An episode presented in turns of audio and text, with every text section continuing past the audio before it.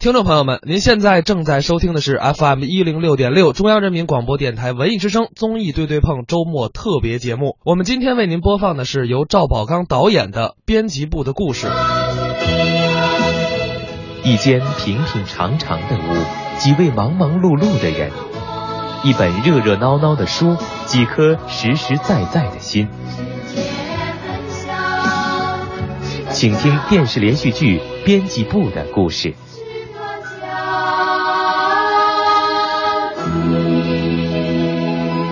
三集，眼看着杂志不景气，主编老陈起了隐退的念头。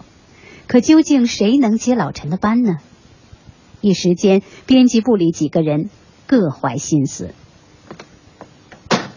哎，人呢？老爷，老爷，哎哎哎，里屋啊，是老张吧？啊，来来来来来来，哎，坐坐坐坐坐，怎么样？咱说这事儿怎么样？老爷，你的事儿我不帮则已，要帮咱就得办得漂漂亮亮的。我没给你找那种三流企业，哎呦，就他们花钱做广告，就跟挖他们心似的。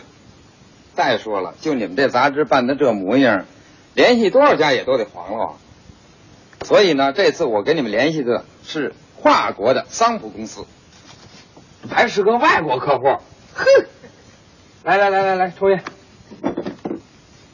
哎呀，他们打算啊，在我们电视台做广告，也打算呢在中国撞一道。我跟他们公司的那个办事处的代表说了，我们中国人呀。脑子里事儿特多，要想记住你们公司的名字不那么容易，所以呢，光靠电视广告不行，必须得这个电视广告跟这个印刷品广告齐头并举，那才行。对对对，这么着，他同意了，今天晚上就来你这儿跟你面谈。他们这公司做什么生意？呃，不是轮胎就是尿素吧？嗨，我没细打听。你管它是什么呢？这好看点的东西登在封顶上啊，人喜欢看。你弄这轮胎尿素登在上，他没人爱买呀。看来呀，你对这广告太不摸门了。你怎么那么木啊？找一个二三流的影视女演员，穿个三点式，奔这个轮胎或者尿素上啪叽这么一坐，不就齐了吗？那那小星星们能干吗？我呀，常跟他们打交道。哎别看都人五人六了，其实啊也都是为了仨瓜俩枣就能载歌载舞的主。待会儿谈成了，你做得了主吗？别跟上回似的，得跟八百六十个人汇报，今非昔比。嗯啊，大不一样了。现在我这些同事们也知道文化值多少钱一斤了。行行行啊，现在这儿我说了算，你放心。行行。哎，你等会儿。这个你找那客户外国名字叫什么？你得你告诉我一声，我得记住。我这是外国名记不住。沃德杰夫，沃德杰夫啊，这名也绕嘴啊。他呀，就是桑普公司驻北京的推销员。其实啊，名字特好记，叫顺了嘴啊，就是我的姐夫。我们那儿都这么叫。嘿嘿，我的姐夫。嘿嘿。哎。你听，好像来了，我给你接。哎，你可不能动，走走走走走。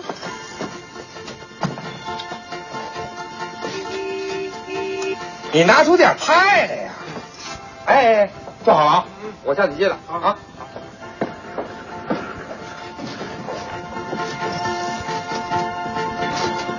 哎，先生，是这个地方吗？哎呀，我的杰夫先生。您真准时啊，真准时。张先生你好，你好你好。哎，我的朋友来了，请你在这儿等我。辛苦了啊。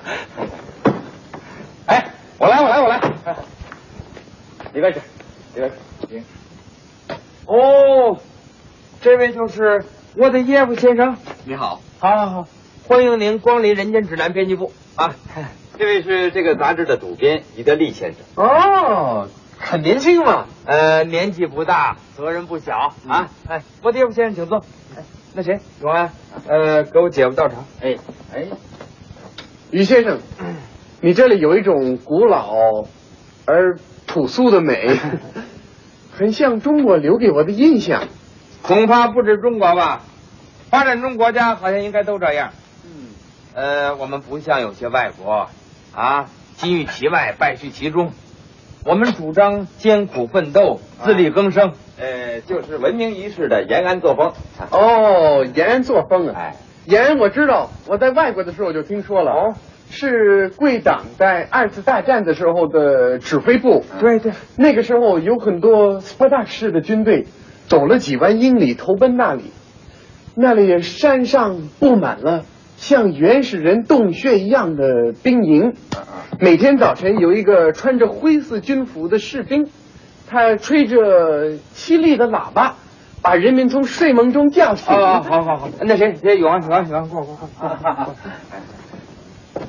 啊，这我姐夫把咱们这革命圣地都歪曲成这样了，咱可不能这么纵容他。啊，不是你常跟外国人打交道，咱要有不满，能不能公开表示出来？啊，我们迁就，不高兴就给他点脸子看。我告诉你说啊，如果他再对中国革命妄加评论，我可可就说。世界上还有三分之二外国人在水深火热当中啊！张先生啊，于先生是不是有一点不高兴？何止是不高兴？于先生是延安的后代，您刚才的话极大的伤害了于先生的感情，是吗？所以您应该向于先生表示歉意。对对对对，呃，对不起啊，我无意当中伤害了贵国人民的感情。算了，你这可能确实也是初犯。以后不要到处乱说了，哎，咱们还是谈广告的事儿啊！对对对对对，谈广告。你们这个杂志叫什么名字？《人间指南》。对，《人间之难》是什么意思呢？人间，哎，他这汉语刚才说挺溜的，怎么这《人间指南》听不懂了呢？你这么说他就明白了。呃，这个《人间指南》呐，就是你们的圣经加上天方夜谭，弟弟明白？哦，有意思，那你们读者一定特别多吧？有意思啊，读者大拉的多。哎，只要你们公司在我们刊物上做广告，一定能够得到可观的经济效益。对，在圣经上做桑普公司的广告，像您常说的，精神变成了物质，你们中国人很有创造力。不过。这价钱一定很高吧？啊不不不，只要您能信任我们，啊这个价钱呢，我们对跟我们合作的外国企业都采取优惠政策。哦，呃，你们公司在我们刊物上封底做一期广告，只相当于几千美金，哎，也就是他们一个职工一个月的工资嘛。我们是个低消费的国家，那的确很便宜嘛。在一个杂志上做广告，只要那么几千美金，那简直。不可思议！你瞧，我的姐夫嫌你们没诚意，把他当外人。你说的这个价啊，他回去向公司一汇报，总经理准以为他听错了。你想啊，哪有花这么点钱就能在这个中国十几亿人口面前露脸的好事啊？我认为，要不这样吧，您呢也别为难，呃，回去以后呢。按两万美金管公司要，呃，等钱转过来以后，一半归您。跟我们中国人傍家赚钱，绝不会亏待您。呃，傍家是什么意思？傍家就是手拉手，心贴心啊！哎，我看那一半也算了，哎，全归您。哦，我明白了。呃，傍家是。呃，和亲兄弟一样，对对对对，就好比您刚一进来，就好比咱是一家人一样，是不是啊？我的姐夫，yes。不过我跟桑普公司也是傍家，不能欺骗公司的。我们还是按照您刚说的价钱去办吧。走，人家傍家比咱们瓷实，行了，您就知足吧。呃，张先生，于先生是不是有一点呃不舒服？啊不不不，于先生，是为没能宰你们一道而感到有些过意不去。呃，宰一道是什么意思？宰，您甭琢磨这词儿了，中国人也是刚试着使。哦，意思呢就是这回亏待我的姐夫了。没关系，没关系，我们会合作的很愉快的。呃，于先生，您能不能给我提供一点你们杂志的呃广告的样片，还有为你们公司服务的模特小姐。我们桑普公司啊，很想用一位呃标志的中国小姐，为我们公司创造一种新的东方的形象。这个嘛，哎，这太没问题了。中国的许多电影明星啊，都是他们《人间指南》杂志社挖掘推出的。是吗？啊，光为电视剧《聊斋》就提供了不下几十支狐狸精啊，像这个慈禧太后啊、潘金莲啊，哎哎，老张，老张，老张，老张，这个哎，总之呢，呃，古代的有，现代也有，基本上能适合外国人的这个欣赏水平。啊，那就好。哎，这个我们觉得呢，现在咱们当务之急呢是尽快的双方草拟一个广告方面的协议，对，争取早见效益啊。好，哎哎，我给你一个名片，你可以随时跟我联系。好好好好好。呃，您哦，对不起，呃，我们这儿一般主要负责人都不用名片，用名片的都是底下的 工一般工作人员，这一点跟你们那儿习惯哦差不多啊。啊对对。那谁，老张啊，啊，我还有好些事儿要处理啊，呃，请我的姐夫回客吧。啊好，哎，不是回客什么意思呢？您还真好学。回客的意思就是说呀，您和于先生的会谈到此结束哦，咱们一块儿走，我搭您的车。啊，行，好。哎，我呢？啊，呃，我跟张先生再说两句。哦，哎啊，呃，您先下去，我随后就到啊。什么事儿？这杨总有点靠不住，咱这立足点还得放在咱们国内的广告客户身上。哎，不过我告诉你啊，啊，刚才他提那个模特的事儿啊，对我倒是个启发。嗯。呃，咱们可以成立一个广告模特培训中心。嗯这样呢，啊。以这个《人间指南》的名义，呃，招募、培训、演出，嗯，这样不但可以增加收入，还可以使《人间指南》名声大振。行。啊，是个办法。你呢，尽快的找几个常在你们电视台做广告的模特，嗯嗯。给我带到这儿来，嗯。啊，这样老的不说啊，嗯年轻的你像李东宝、葛玲他们，嗯准认为我给编辑部带来了春风啊啊，行，没问题怎么着，包在我身上。明儿个我就给你领一群来。没事。我得走了，再晚了我就搭不上。啊走走走走走去去去去去不送你了。哎哎，哎，牛大姐，你早啊！哎呦，可林，你也来了。今儿啊，咱俩呢大概来的最早了。是啊，要当主人翁了，还能像以前那样吗？哎，不上闹钟我都能醒。我也是一宿都没睡呀。早晨走了，我要再不把工作抓起来，那就成了群龙无首了。哟，您还真是胸有成竹啊！那都谈不上。不过，昨晚上我们老头啊也跟我折腾了大半夜，我们一起分析了当前的形势和党的中心工作，对咱们编辑部的状况也进行了深入的研究。我觉得吧，咱们办杂志的主要任务就是引导和教育群众，坚定不移的走社会主义道路嘛。哎，你看，我把最近的讲话都给带来了。您这意思是下期咱们都转载讲话？啊不，我是想让你们几个年轻同志啊，再好好消化一下。你又对我们不放心，这干嘛？哎呀，不是不放心，是你们年轻人抵抗力太弱。嗨，就拿我那大儿子来说吧，就非要到外国去留学不可。你看，还不是看上人资产阶级生活方式啊？你没让他去，不去能行啊？整天哭着闹着的磨你，让你回家就不得安生。后来呀、我跟他爸一商量，得就让他去，让事实教育他，哎，让他吃吃苦，就知道资本主义是什么玩意儿了。哎，您又让他去了，可是他那对象又不干了，哎，成天又哭又闹，说是回头啊，非要把他甩了。你说这男人嘛，哪能拴在家里啊？就得出去闯闯嘛。这于德利拿着总编室的钥匙，也不说早点来。昨儿晚上不知道他干什么来着，满屋子的烟味儿。走了也不关灯，肯定是为抢班夺权、挑灯夜战来的。昨儿个他也太过分了，哪有人家还没办离退手续就让人家交钥匙的。他要是当了主编了，得把大伙吃了。您放心，有我在这儿，轮不上他当主编。就是，干部任免要组织来决定，不是某个人可以胡来的。自荐呢，也仅仅是做个参考。组织上选用干部要看他的工作能力，可是更主要的要看他的资历、工作态度，稳重不稳重。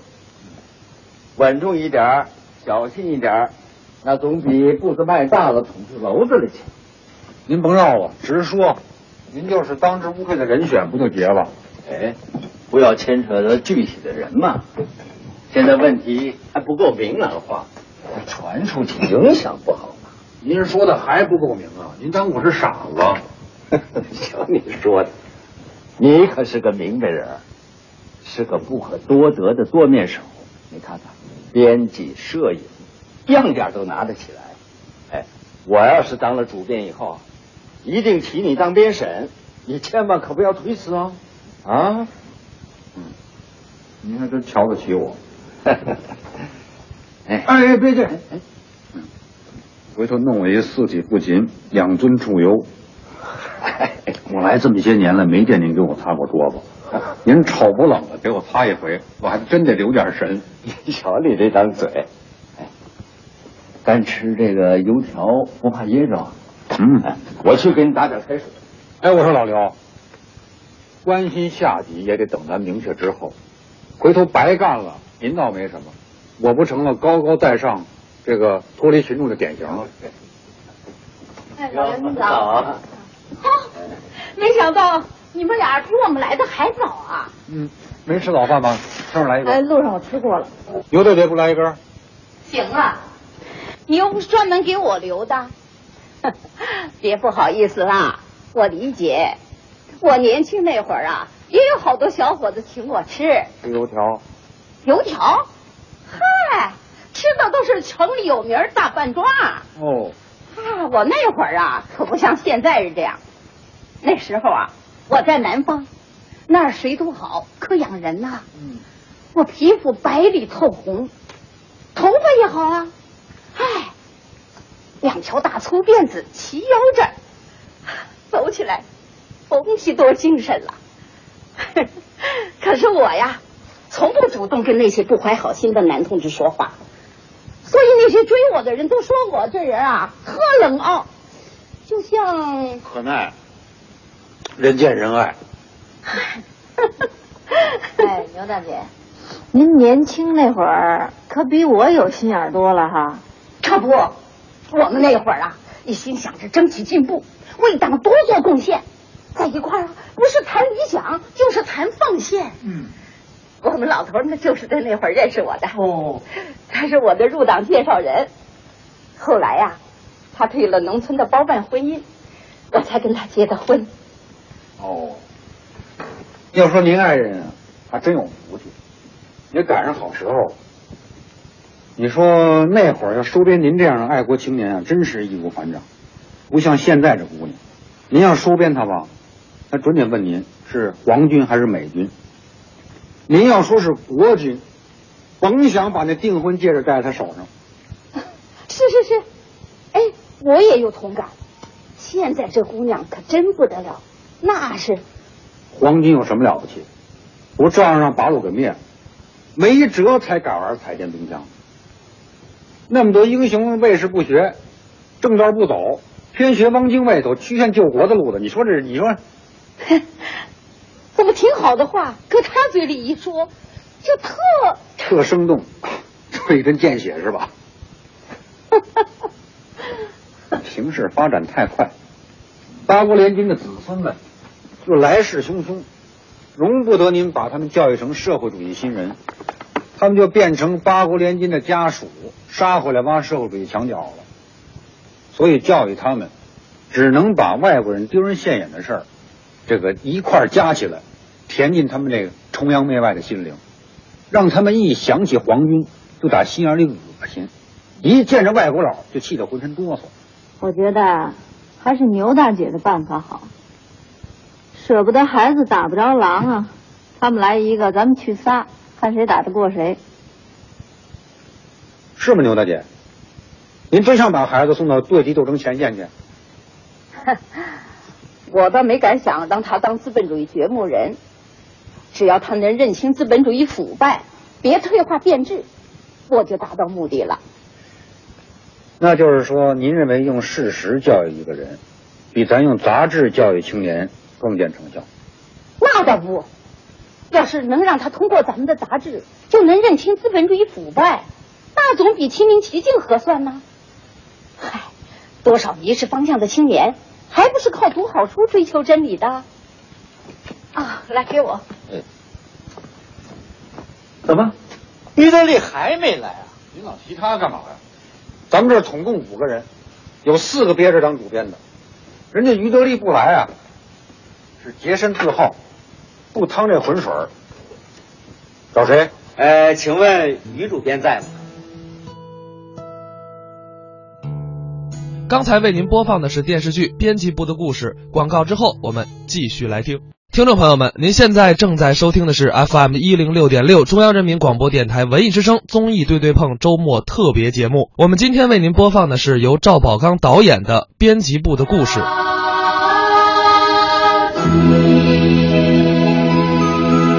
第四集。为了争当主编，几个人各显神通，各走捷径。于德利已经感觉到了胜券在握，主编的位子就在眼前了。呃，请问于主编在吗？于主编，他是人间指南编辑部啊？哎，你失算了吧，东宝？看来咱们这儿没有一个不把自己当救世主的。哎，您找哪个于主编啊？哦，呃，就是于德利，于主编啊。哎，你是哪个单位的？我是密日家具有限公司广告科的。我们科长啊，让我给你们送这个我们厂的产品照片来了。他不在啊？哦，他不在啊，他再也没有于主编，你们这就没主编，名儿也不一定有，即便有，他姓李，他不姓于，您明白我的意思吗？明白，不太明白。呃，要不我先回去。等于主编来了，请您转告一声，好，就说我们来过了。行行啊，行，哎，多谢。这开玩笑，这简直是开玩笑嘛！这于德利这么做，真是强奸民意。今天呢，无论如何得把主编确定下来，不然真是要乱套。李东宝，你也不像话，你怎么就见得咱们这儿主编是姓李的呢？您是不是怕万一不是？我怕万一是，那您就按最坏的结果打算。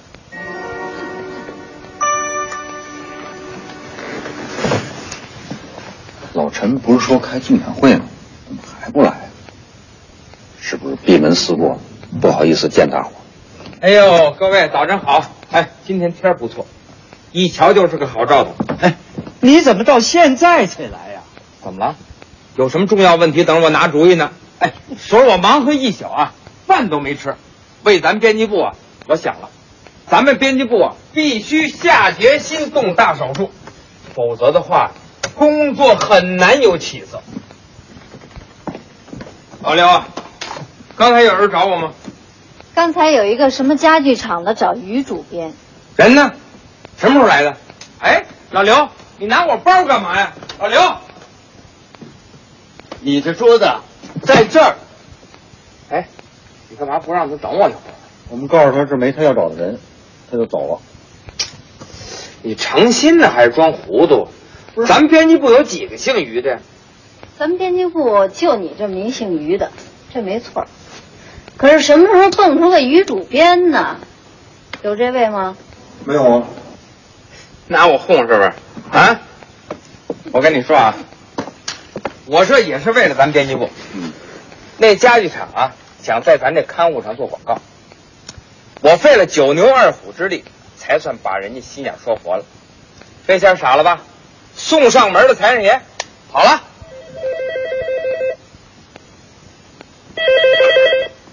哎，这是人间指南啊。哎，东宝，这儿又一个找于主编的，咱是不是告诉他没这人啊？对，是没这人。哎，别没没没有没这人，别介别介，我告诉你，是甭管我叫主编的那个，全都是咱的广告的客户，咱跟钱不置气吧？可怜，我就知道你这人呢深明大义。就钱给你挂了，谁让你那么性急的？哎，是我。哎，刚才是有两个同志啊闹点情绪，哎，说什么呢？哎，已经解决了，解决了，解决了。老陈呐、您可来了，我正说要去找您呢。哎呀，你急什么呀？我就是要给他们一段时间，让他们好好的考虑一下这个主编人选问题。嗨，怎么样啊？正在酝酿吧？什么酝酿啊？我这名不正言不顺，说谁谁听啊？哎呦喂！我说咱钱总统怎么也得故地重游吧？小李啊，咱们说归说，笑归笑，我走了以后，你可得加把劲儿哦。哎，老陈呐、你快进去看看于德利吧，别让他在里边胡闹了。嗯，我得单独跟您谈谈。老刘啊，你怎么总改不了这种嘀嘀咕咕毛病啊？有什么话当着大家说嘛。老陈，你来的正好，咱们需要马上开个会了。你看，于德利快把咱编辑部变成增收办公室了。嗯，哎，老陈，您还是先别进去了，我怕于德利啊在您面前称自己这个那个的，您脸上挂不住。就是，他现在呀、就称自个儿是于主编了。那这么说，主编这个人选问题不能拖了。对，这样才能有个新秩序，大家才能够拧成一股绳。对嗯，那这样吧，等他电话打完了，请大伙儿到我办公室来谈一谈，把这些天悬在大伙心头上这点事儿呢，让他落个地。对对对，好不好？对。哎，那个刘啊，嗯，你对总编人选有什么好的想法？我就等着您给我做主呢。这个会啊，走走形式就行了。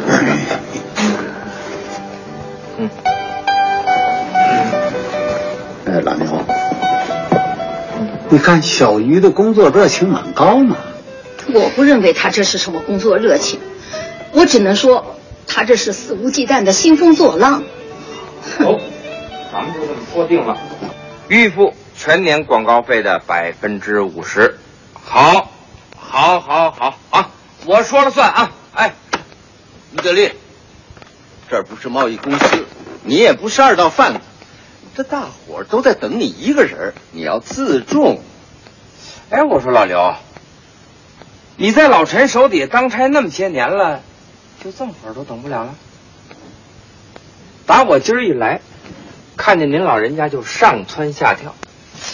你不要太过分了，请你把坐的那个椅子让给老陈坐。不不不，你就让小鱼坐吧，我坐哪儿都行。来来来，咱们开始开会吧。嗯，我估计咱们在座的各位对编辑部今后的工作一定都有很多的想法和希望。对主编的人选呢，大概考虑的已经很成熟了。所以呢，今天咱们就各抒己见啊。嗯、毛遂自荐可以，呃，发表竞选演说也可以啊。看看咱们谁先说说？我心里搁不住事儿，我先说吧。我认为啊，咱们这刊物办的不好的主要原因之一就是经费不足。他能有什么新鲜的？张嘴就是钱。庸俗。因为咱们稿费低，所以咱们失去了一部分作者；因为咱们旅差费少，所以咱们的作者呀就只能坐井观天，不能深入生活。哎，国家呀，就像咱父母一样，对哪孩子都不偏心眼儿，可孩子多手头紧怎么办呢？哎，咱们得自个儿想辙呀。那你有些什么好主意呢？呃，除了改广告公司，不用改了。昨天我忙活了半宿，已经有四家企业同意在咱们这刊物上做广告。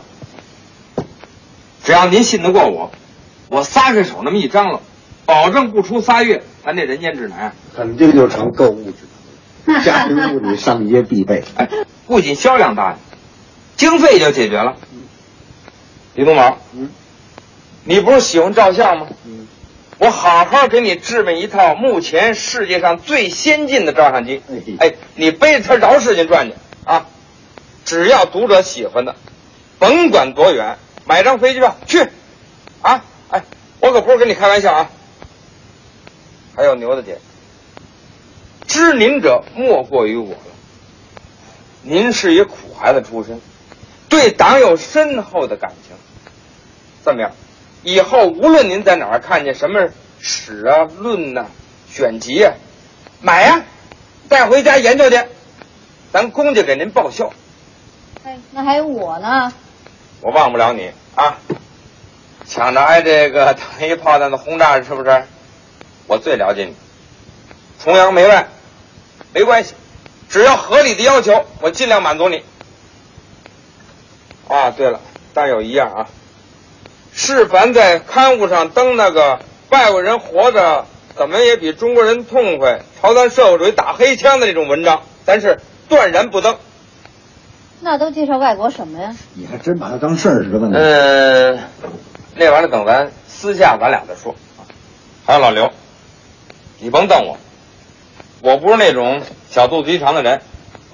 今后你加班，我一定给你开加班费。但有一样啊，别攒着，吃了它，注意身体。我对你呀、是恩威并施，以威为主。综上所述，就是我自己想当主编的宣言。如果我要当了主编，以上逐条我将一条一条实现。怎么着，各位，信得过我，信不过我？信不过信不过。我不同意于德利的说法。新民主主义革命时期，我们党的很多刊物在群众中有很高的威望，很大的影响。那个时候，并没有像于德利所说的那些条件啊。所以说，办好刊物的关键不是在经费，而是在指导思想。眼下我们的刊物是遇到一些困难，可是我们也得紧紧围绕党的方针政策，引导牛大姐，人民。牛大姐，您办的是革命指南还是人间指南？要是革命指南，不是看不起各位啊，咱们这谁能担此重任？我，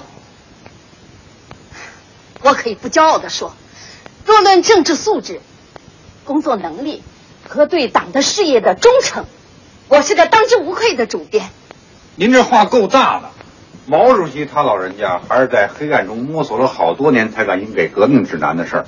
您背这么两句革命口号，就敢吹这么大牛？您要是给几千万党员指错了方向，您担得起这么大责任吗？还是干点力所能及的吧，是不是？给人间指一指什么难，相对来说还容易点，您说是不是这么一点？没错，嗯，刘大姐，您就说我们仨吧。打一落生就是新中国的红孩子，就是，生在红旗下，长在党怀中。若论对党感情，我们比您亲。甭管怎么说，您也是在旧社会待过几天的人，受的是半封建半殖民地的教育。哎，您再怎么改造，也不可能比我们这正宗的还纯。您呀，我说你们这两张嘴是真够厉害的，您让牛大姐说完嘛。哎，老牛，你接着说。我们的刊物之所以办不好，一个很重要的原因就是风气不正。我认为当务之急就是要整风，端正思想。我看首先端正的应该是您牛大姐的思想。端正我的思想。那当然了，您看您一向把那刊物办成阵地和桥头堡之类的防务体系，让大伙儿说说，您这种想法是不是把广大读者当成攻击和防范的对象了？您这种想法要不得以纠正，《人间指南》能够成为广大读者的知音吗？往轻了说，您这是糊涂；往重了说，您这是背离了为人民服务的宗旨。刘大姐，您听明白了没有？您听见了没有？您可得好好的反思一下。哎哎哎，不像话了啊！哪个同志没有一时糊涂犯错误的时候？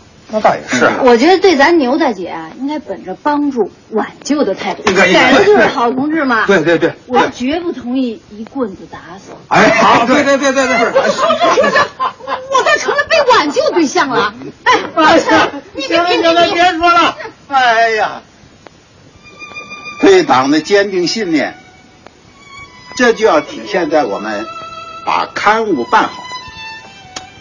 今天这会呢，不单单是选一个新主编，我看是群策群力，咱们制定了一个切实可行、振兴刊物的这么一个方案。有什么想法？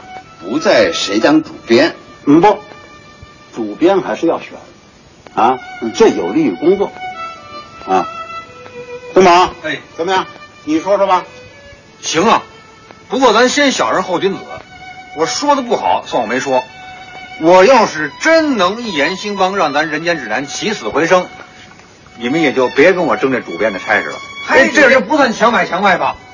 你小子也跟我争？我倒要听听李东宝有什么机密良哎，我说你快说说吧，说一会儿大伙不爱听了，你烂肚子里啊，快点。真拿我当神仙了？行，我说，其实特简单，一点就通。这是一组栏目，都是我从一些深受广大读者欢迎的杂志上摘出来，后自己想出来的。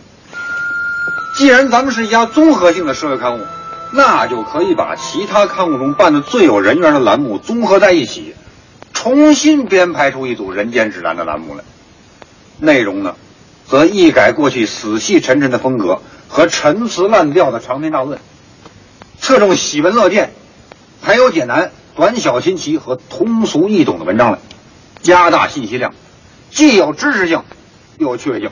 好，好，看来李东宝是用心了。哎，甭得来全不费功夫，老太啊，我这算不算一言兴邦？照我这疯子抓药人间指南是不是活了啊？葛参谋，东宝了想的栏目还真不错，不过还不大全面。我认为应该再加上道德法庭、警钟长鸣什么的。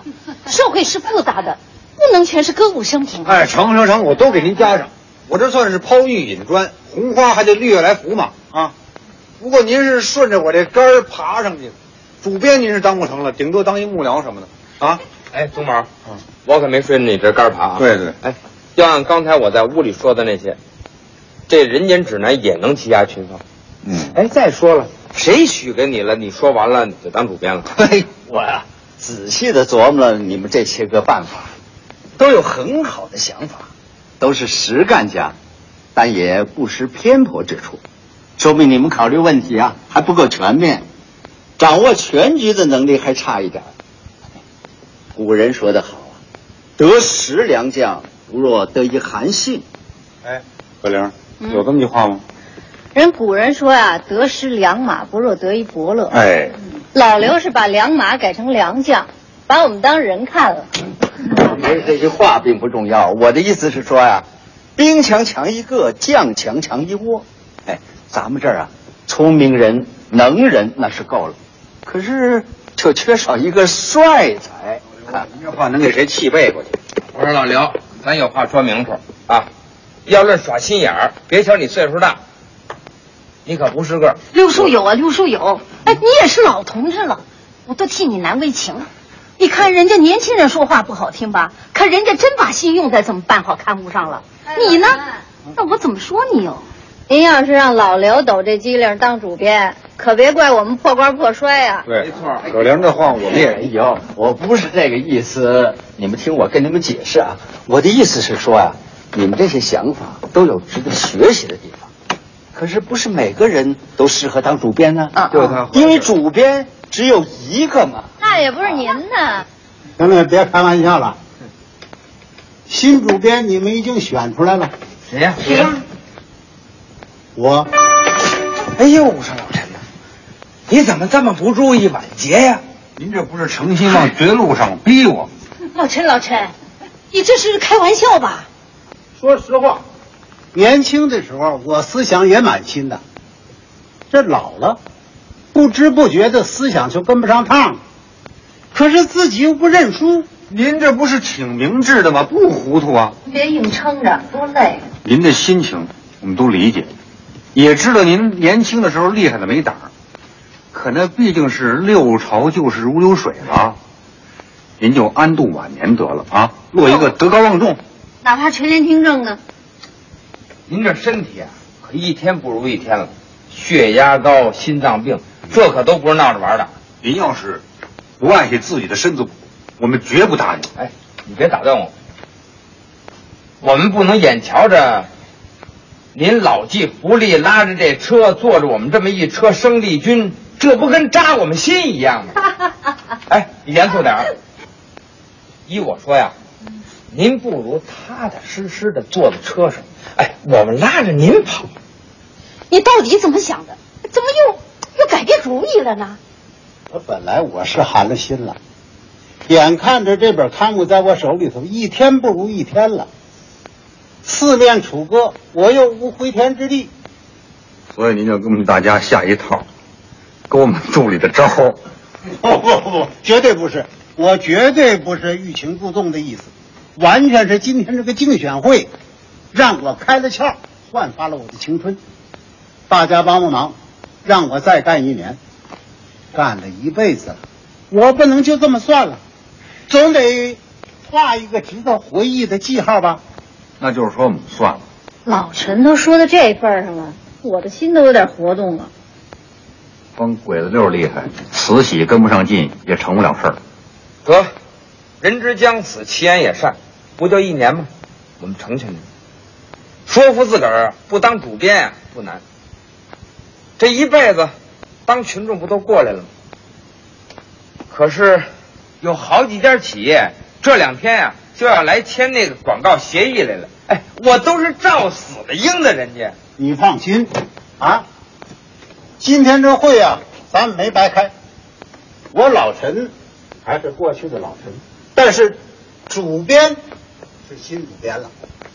李东宝，咱们就以你那个方案为主。哎，老陈，这可是我们两个人的方案。我知道，我知道，李东宝的主意有一半是你出的。哎，小于，关于增收方面，以后你多做些工作。您肯放权给我？这方面你完全可以做主。得，有您这句话我就放心了啊！我这就打电话去，别让广告的事儿黄了。东宝，格林在在，你们有想法，那些深受青年读者欢迎的栏目就由你们来负责。不过可要记住，要坚持四个原则。哎你明白了吗？老陈啊，是让咱们弄潮儿像抛头粒。红旗旗不湿，我比你明白。那么，关于理想道德这方面的栏目呢，是咱们老同志的优势。对，干起来得心应手。还有呢，就是中老年健康啊，还有保护妇女儿童权益等等栏目，咱们就一同抓起来。嗯，这样咱们就可以把《人间指南》这个刊物办成深受群众欢迎的良师益友。我这么安排，大家看看怎么样？哎，我也是这么想的。哎，咱们是不谋而合。我们这些人没问题呀、我最担心的是他们年轻人，不能太放手了，得多领着点儿。你听听，你听听，光说跟老同志学，学什么？你要跟牛大姐似的，有一颗滚烫的心，天天跟我手拉着手，互相领着，该有多好！现在牛大姐有这份心，你的手正好空着，别错过时机。我可不愿意人家领着我啊，摔了跟头算谁的呀？老陈呐、哎，时候不早了，要是没事儿，我们到食堂去了。哎，不不不，等一等，等一等，今天我请客。哎，东宝，哎，你跟格林到对面去买点菜，咱们就在编辑部为咱们《人间指南》的新生干一杯。哎，不过我不跟葛玲去，在那？干嘛我让牛大姐领着我去，我怕过马路让车撞着。这小李子，你你不是拿大姐开心吗？我忒爱你了。哎，您要是穿列宁装、梳大辫子那阵跟我表白这句话，我非扎您怀里去不可。